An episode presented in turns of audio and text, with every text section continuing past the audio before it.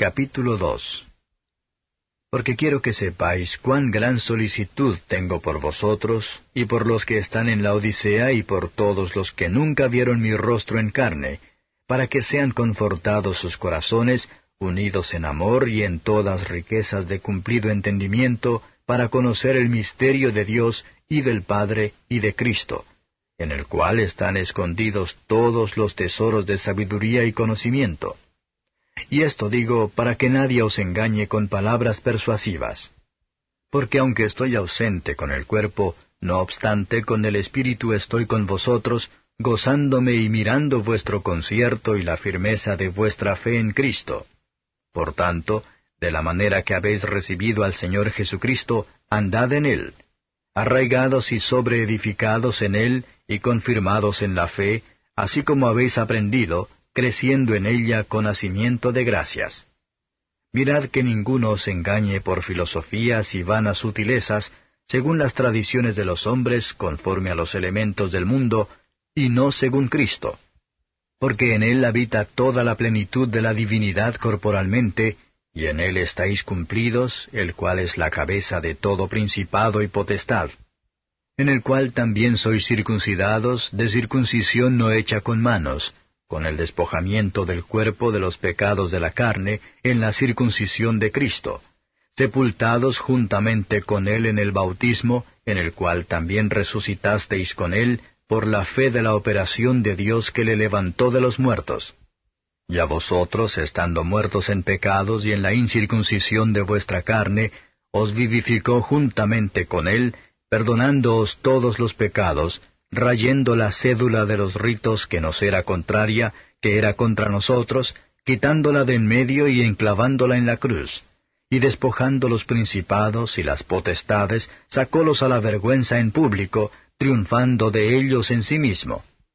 Por tanto, nadie os juzgue en comida, o en bebida, o en parte de día de fiesta, o de nueva luna, o de sábados, lo cual es la sombra de lo porvenir, mas el cuerpo es de Cristo.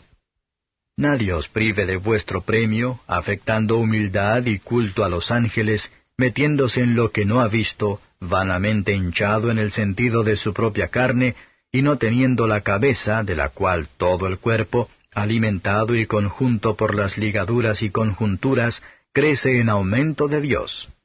Pues si sois muertos con Cristo cuanto a los rudimentos del mundo, ¿por qué como si vivieseis al mundo os sometéis a ordenanzas? Tales como no manejes, ni gustes, ni aun toques, las cuales cosas son todas para la destrucción en el uso mismo, en conformidad a mandamientos y doctrinas de hombres. Tales cosas tienen a la verdad cierta reputación de sabiduría en culto voluntario y humildad y en duro trato del cuerpo, no en alguna honra para el saciar de la carne. Comentario de Mateo Henry Colosenses capítulo 2. Versos 1 a 7. El alma prospera cuando tenemos claro conocimiento de la verdad tal como es en Jesús. Cuando no solo creemos con el corazón, pero estamos preparados, cuando se le llama, para hacer la confesión con la boca. El conocimiento y la fe hacen un alma rica. Cuanto más fuerte sea nuestra fe, y la más caliente de nuestro amor, más van a ser nuestro consuelo. Los tesoros de la sabiduría están escondidos, no de nosotros, pero para nosotros, en Cristo. Estos se escondieron de los incrédulos orgullosos, pero muestran en la persona y de la redención de Cristo. Veas el peligro de palabras persuasivas, cuántos son arruinados por las falsas apariencias y disfraces razonables de malos principios y prácticas perversas. Tenga en cuenta y teman a los que pudiera incitar a ningún mal, porque ellos tienen como objetivo mimar. Todos los cristianos tienen, en la profesión, al menos, recibió a Jesucristo el Señor, accedió a Él, y le da por el suyo. No podemos ser edificados en Cristo, o crecer en Él, a menos que estemos primero arraigados en Él, o fundamos sobre Él. Instalados en la fe, debemos abundar en ella, y mejorar en ella cada vez más. Dios retira justamente este beneficio de aquellos que no la reciben con acción de gracias, y gratitud por su misericordia es justamente requerido por Dios. Versos 8-17. Hay una filosofía que ejerce con razón nuestras facultades razonables, un estudio de las obras de Dios, que nos lleva al conocimiento de Dios, y confirma nuestra fe en Él. Pero hay una filosofía que es vana y engañosa, y mientras le plazca fantasías de los hombres, obstaculiza su fe. Tales son especulaciones curiosas acerca de las cosas por encima de nosotros, o no nos conciernen. los que andan en el camino del mundo, se convierten de seguir a Cristo. Tenemos en él la sustancia de todas las sombras de la ley ceremonial. Todos los defectos de que se componen en el Evangelio de Cristo, por su sacrificio completo por el pecado y por la revelación de la voluntad de Dios. Para ser completa, se tendrá que presentar con todas las cosas necesarias para la salvación. Por esta sola palabra completa, se muestra que tenemos en Cristo lo que sea necesario.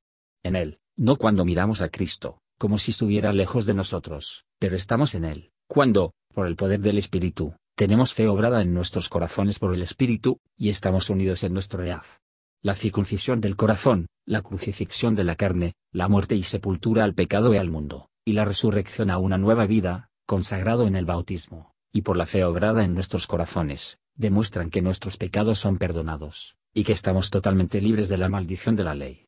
Por medio de Cristo, nosotros, estando muertos en pecados, vivificados.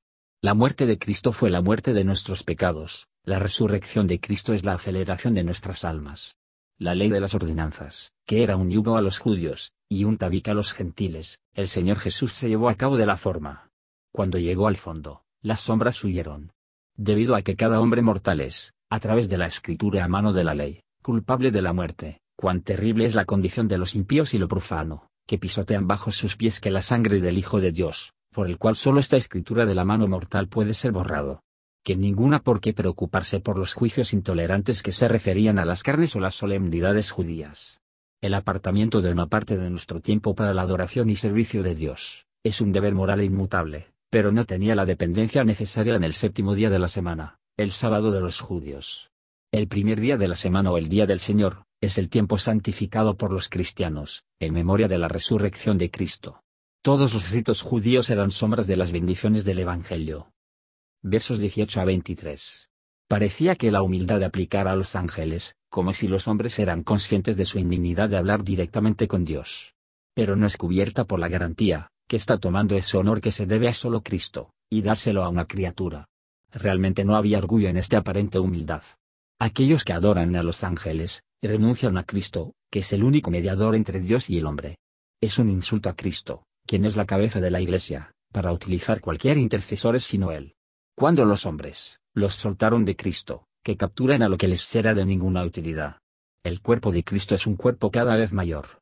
Y los verdaderos creyentes no pueden vivir en las modas del mundo. La verdadera sabiduría es, para mantener cerca de las fitas del Evangelio, en toda sujeción a Cristo, quien es la única cabeza de su iglesia, sufrimientos y ayunos autoimpuestas, podrían tener un show de la espiritualidad poco común y buena voluntad para el sufrimiento, pero esto no fue en ningún honor a Dios. Todo tiende, de manera equivocada, para satisfacer la intención de la carne, satisfaciendo la voluntad propia, autosabiduría, la justicia propia, y el desprecio de los demás.